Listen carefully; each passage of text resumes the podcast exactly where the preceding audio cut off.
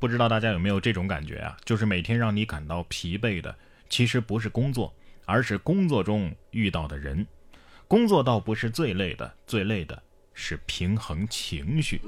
比如说下班之后跟同事聚餐这事儿吧，我觉得应该算加班。你看这位女子啊，就因为不和同事吃饭被领导批评了啊，说她不合群儿啊，希望尽快的改正这一点。山西运城的小武参加工作已经一年多了，他说最近啊，公司领导找自己谈话说，哎，你表现不错，但是呢。发现你跟同事们不太合群啊？怎么不愿意跟同事们一起吃饭呢？小五感到困惑和委屈。在公司里，不是把自己的本职工作做好就行了吗？而且同事们跟他的年龄差距啊比较大啊，没有共同话题。一起吃饭的时候，同事们也就是总是催他找男朋友。小五啊，你可以这么跟领导说：“领导啊。”我觉得我跟领导的收入差距也太大了，这样显得我很不合群儿啊！赶紧给我涨涨工资，让我融进圈子吧。不跟同事吃饭要被批，员工群里边回复一个“嗯”字要被批，回复 “OK” 手势被开除，给领导发语音也要被批。朋友们，你们发现了吗？这一切让你不爽的源头究竟是什么？是工作呀！你要是不上班，不就不会有这些烦恼了吗？但是话又说回来呀，这不工作不上班，又拿什么养家呢？总不能偷电瓶车养你吧，是吧？哎，有位泰国男子就厉害了，偷电动车已经不能满足他的六个老婆了啊，他只能去偷皮卡了。七月一号，泰国彭士洛府有一名二十九岁的男子，因为多次砸破车窗进行偷窃，结果被捕。他坦白啊，自己曾经犯案五十多次。原因呢，是为了养活自己的六个老婆。他说呀，自己每日随身携带着工具，骑着机车四处寻找目标。偷到的赃物包括手表啊、手机呀、金器啊、现金呐，以及各种衣物啊，反正什么都有。哎呀，别人能找到一个老婆都费劲啊，这位小偷居然养六个啊！你是小偷界的韦小宝啊！男人就是累。男人就是累。我发现啊，这些年我没法实现的梦想，都让犯罪分子给实现了啊！不光钱赚得多啊，能娶得到老婆，连当个网红都这么容易。同样是泰国，有位毒贩呢，遭国际刑警通缉。通缉犯逃出国了之后呢，居然成了网红，哎，被捕了。七月二号，在泰国的赫勒府，德国通缉犯被警方发现。据悉啊，这个男子早先因为在网上贩毒，遭到了国际刑警的通缉。之后，男子逃入泰国娶了妻子，试图掩人耳目，躲避追捕。而他呢，也因为帮妻子在路边卖烤鸡而走红网络，吸引了警方和移民局的注意。这能怪谁呢？你说你想要逃吧，又偏偏注定要落脚。哎，再说你长得这么像郭达斯坦森，你要是不红的话，天理都难容。事实证明，干哪一行都得低调做人啊！卖烤鸡高调了也不行啊。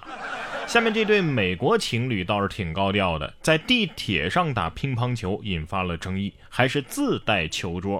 六月二十九号，美国的一位作家在纽约的地铁上拍到了一对情侣在打乒乓球啊。据悉，这球桌呀是他们自带的，边上还有围观和拍摄的人。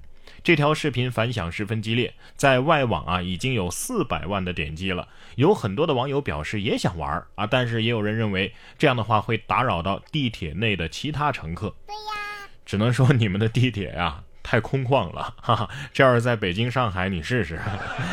不想让他们打呀，也有一个办法啊。但凡地铁上有一个中国人，我相信他们第二天就不会再玩了。哎，不过要说现在中国战斗力最强的群体啊，那得是萌娃和大妈呀。你看这位两岁的萌娃闯入大学的毕业典礼，挨个握手，全场都嗨了。六月二十七号，福建医科大学三千七百多名学生正在举办毕业典礼，突然一个两岁的萌娃闯到前排，挨个和毕业生握手，引得大家争相拍摄。不少人羡慕啊，他是。握过最多硕士博士的娃了。据了解啊，这个小萌娃的爸爸就是参加当天毕业典礼的一位博士生。这孩子绝对是赢在起跑线上，小小年纪就见过这么大的场面了，是吧？看来平时啊也没少跟爷爷奶奶看新闻联播。预计二十年后啊，朋友圈会有一篇文章疯传，那个当年握过三十多个硕士博士手的小萌娃，现在怎么样了？大爷大妈也没闲着啊，继广场舞、抢鸡蛋运动之后呢，大爷大妈又迎来了新的爱好——抓知了。组团打手电筒抓知了，回家炸着吃。二零一九年的七月二号，江苏淮安市古淮河柳树湾景区，大约有五十名大爷大妈呀，都在拿着手电筒在小树林里抓知了。有的呢在地上找，有的在树上找，啊，抓的是非常的开心呐。有大妈表示自己是经常来啊，抓回去之后呢，可以油炸了吃。也有的表示，哎，我只是来凑个热闹的。哼哼，怪不得这几天听不到什么知了的叫声了啊，原来都进了大爷大妈的油锅里了啊。知了得说了，我一年到头啊就活动这么一次，我容易吗我？马儿也不容易啊啊！驮着超重的情侣过河，上岸的瞬间把两个人甩进了水里。七月一号，美国路易斯安那州一段情侣骑马的视频走红网络啊！只见两个人呢同骑一匹马，准备渡过小河。马儿在两个人的重压之下走的是颤颤巍巍，在即将上岸之时啊，马儿暴怒了啊，将两个人甩到了河里。马儿肯定是这么想的。第一个胖子上来我就忍了，结果第二个胖子也上来了。随着一阵激烈的颤抖，我把他俩推开了。我说：“对不起，这是另外的价钱了。你俩自己有多沉，自己心里没点儿 a b c d e f g 数吗？啊，大家呢也不用担心啊，这胖子掉进河里啊，大都是淹不死的，因为肥。”而不腻呀啊！不过最近类似这种遭到突然袭击的新闻呢，倒是挺多的啊。除了这个被马儿袭击的，还有红颜祸水的，是吧？还有下面这个女子遭男网友袭击险晕倒，警察说呀，她蹲守了一个月没洗澡，熏的。